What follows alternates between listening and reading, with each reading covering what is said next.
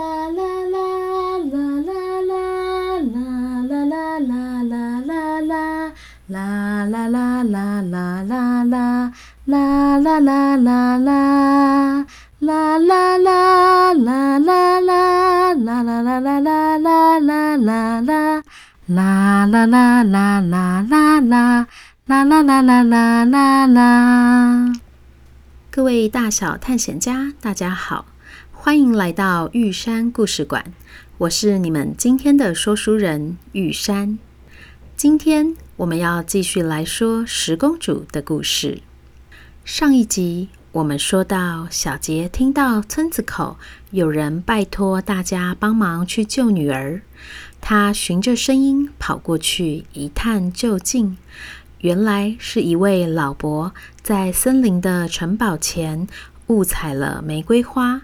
而得罪了城堡的主人，主人像是一只吃人的野兽般丑陋而凶狠，仿佛张开嘴就可以把人吞了。老伯的女儿贝儿代替爸爸去赎罪，进了城堡，却迟迟没有消息。村民听了老伯的遭遇后，商量决定组织搜救队，一起去救贝儿。小杰虽然很害怕野兽，但想到必须要进到森林才能找到玫瑰花，就鼓起勇气一起前往。结果森林里岔路多，大伙儿迷路了老半天。正当心慌意乱时，又有村民的竹竿打到了树上的蜂窝，一群蜜蜂冲出来乱叮一通，大家落荒而逃。小杰回过神来，发现只剩自己一人。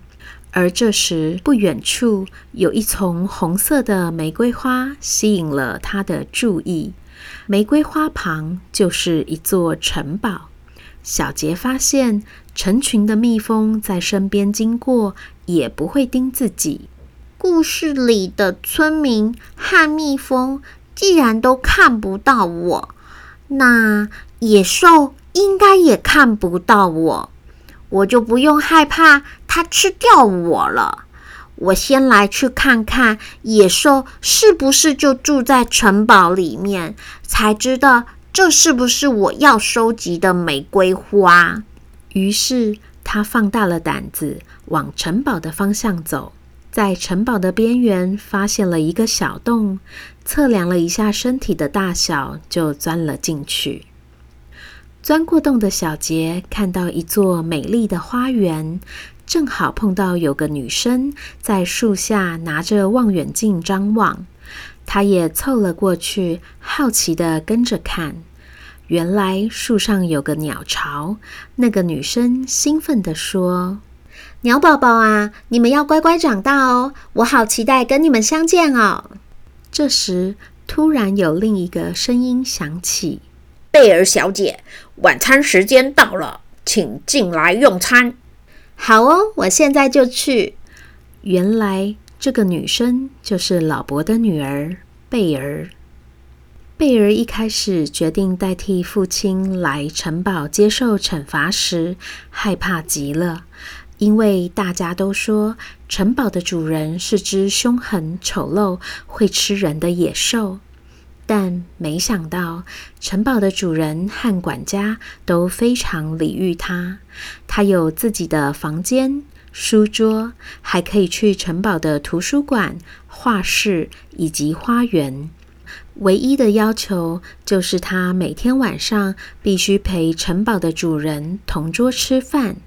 第一个晚上被通知要一起吃饭时，贝儿很害怕自己会变成装在盘子上的食物。没想到，当天的晚餐是焗烤青酱蘑菇熏鸡意大利面，旁边还摆着他喜欢的花椰菜做装饰，好吃又漂亮。只是城堡的主人坐得远远的，一句话也没有说。昏暗的灯光斜射在他高大的身体上，有一种闷闷的压迫的感觉。接连着第二个晚上。第三个晚上，城堡的主人都没有说话。贝尔忍不住开口了：“你到底为什么要我陪你吃饭？”城堡主人沉默了半刻，说：“因为，因为我想要交朋友。”贝儿说：“你都不开口说话，你觉得我们要怎么交朋友？”我不知道要说什么。那我们从名字开始吧。你好，我叫做贝儿，请问你的名字是？贝儿，你好，我是布鲁斯。那你为什么要坐这么远？和你讲话都要用吼的，好累哦。因为我长得很恐怖，大家看到我都会害怕。别担心，我的胆子很大。你看，我都敢自己走进城堡里了。你坐靠近一点，我不会害怕的。不用了。那你不过来，我就要过去喽。说着，贝儿就把椅子搬了起来，直直的往布鲁斯的方向走过去。布鲁斯连忙说：“好了好了，你走到那里就可以了，不要再靠近了。”贝儿听到后，放下了椅子。在距离布鲁斯五张椅子以外的地方坐了下来。这个距离让他可以再看清楚一点布鲁斯的样子。他穿了一件从头盖到脚的斗篷，斗篷的帽子几乎盖住了他整张脸。难道不热吗？就这样，贝儿的主动让布鲁斯逐渐卸下心防。晚餐也慢慢多了谈话声，只是说话的多半还是贝儿。他聊小说，聊画画，聊花园的小鸟。贝儿发现布鲁斯虽然话不多，但每次都很专心听自己说话，也非常的用心。有一次，他讲到想看鸟妈妈孵蛋的过程。但又怕打扰到鸟妈妈，隔天他就发现自己的书桌上多了一个望远镜。还有一次，贝儿懊恼地说：“只有黄色、红色、紫色，画不出夕阳的景象。”没多久，他就发现画室多了一块金色的颜料。他慢慢喜欢上安静但体贴的布鲁斯。也在这个过程中，贝儿把晚餐的椅子越挪越近。就在一个多月后，也就是小杰遇到贝儿的那一天，他终于坐到了布鲁斯的身边，看到了他斗篷下的真实样貌。那是一张被烫伤过的脸，整个左半边的脸布满了烫伤后的疤痕，深深浅浅。一块一块的凹凸不平，根本看不到原本皮肤的样子。可以想见，被烫伤的时候一定很痛。小杰看到了，吓了一大跳，以及他吃惊地发现，原来城堡的主人不是野兽。布鲁斯留意到贝儿看着自己的眼神。他缓缓地抬起头来，用颤抖的手把斗篷的帽子放了下来，却深深地说：“你真的不害怕吗？大家看到我都躲得远远的，甚至还因为我的疤痕很可怕，叫我野兽。”贝儿温柔但坚定地说：“为什么要害怕？”你才是那个受苦的人，是那些帮你取绰号的人不对，一定很痛吧？布鲁斯点点头说：“嗯，我十岁的时候因为贪玩跑进厨房，结果不小心撞倒了炉子上的热汤。等我醒来后，我左半边的脸整个被包扎了起来，忘了有多久。”我每天晚上都痛到没有办法睡觉，好不容易睡着了，又痒得哭醒了过来。但最难受的是，大家看我的眼神都不一样了，以前常来城堡找我玩的小朋友慢慢不来了，亲戚也都不上门了。这么大的城堡，从此没有了笑声。几年前，爸爸妈妈过世后，就只剩下我和几个忠心没有离开的管家、厨师和园丁。我实在是太孤单了。不然，那个玫瑰花这么多，谁都可以来采。要你爸爸为玫瑰花赎罪，其实只是希望有人陪我。贝尔拍拍他的手说：“没关系，放心，有我在，我会一直陪着你。”于是，从那天起，贝尔和布鲁斯天天面对面吃饭。小杰看他们一起看书，一起画画。布鲁斯在贝儿的陪伴下，个性越来越开朗，也慢慢习惯不穿斗篷。这天，当他们一起在花园散步，看着鸟爸爸、鸟妈妈带小鸟们学飞时，贝儿若有所思地说。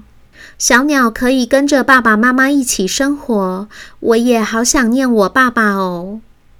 布鲁斯愣了一下，纳纳地说：“你想要回家了吗？你是要离开我了吗？”贝尔说：“嗯，你在想什么？我是想把爸爸接来一起住。”而且我也想问你，能不能偶尔邀请村里的小朋友到城堡里来看书和画画？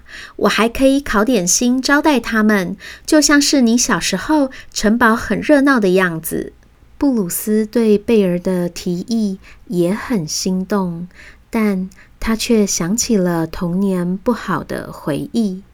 我觉得他们不会喜欢我，我担心。他们讨厌我，贝儿说：“我知道你会紧张，也会觉得害怕，但别忘了，还有我陪在你身边。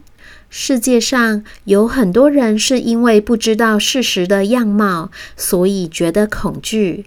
只要我们能够把实际的状况好好的跟他们解释清楚，大家一定可以理解的。”小杰觉得贝儿说的真是对极了。真的，像我一开始不知道野兽是谁的时候，也好害怕，还觉得它会吃掉我。但是我现在知道了，就不害怕了呀。而且受伤也不是他愿意的呀。就这样，在贝儿的鼓励下。布鲁斯开始与外界互动。他派人去接来贝儿的爸爸。爸爸看到女儿活得好好的，感动得喜极而泣。而且相处了一阵子后，爸爸也逐渐发现，在布鲁斯满是伤疤的外表下，其实有一颗善良的心。就这样，城堡主人不是野兽的消息一传十，十传百，村民都很好奇他究竟是什么样的人。在城堡开放日的那一天，大家悉家带眷来拜访。当天上午，贝儿和布鲁斯在图书馆说故事给小朋友听，下午在画室教画画。一开始还有孩子害怕布鲁斯的伤疤，不敢靠近，但后来也全都打成了一片，开心极了。城堡到处都充满了笑语声。傍晚聚会结束时，布鲁斯还让每个人带走了一支玫瑰花，相约下个月再见。这天晚餐。布鲁斯亲手送上一束玫瑰花给贝儿，并跟她求婚。贝儿笑眯眯地点头说好。看到这一幕的小杰开心地跳了起来。哦，太棒了！他手舞足蹈地拿起桌上的一朵玫瑰花，放进宝物袋里，完成了这一项一开始很害怕，但最后好感动的任务。就在这时，小杰感觉到口袋动了一下。这次他已经有心理准备了，熟练的拿出墨水清单来，看着上面出现的第三行字：“没有变成王子的青蛙。”什么？应该是要变成王子的青蛙呀！嗨哟，那这样我到底是要找王子，还是要找青蛙啊？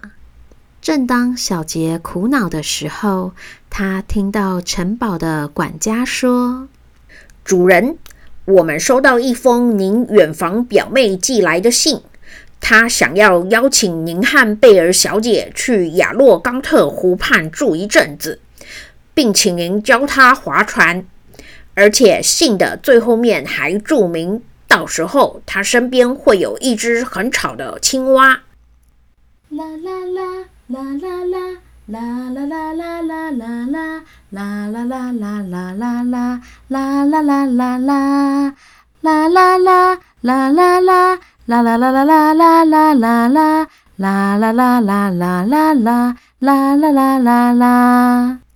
各位大小探险家，我们今天的故事就说到这边，你们还喜欢吗？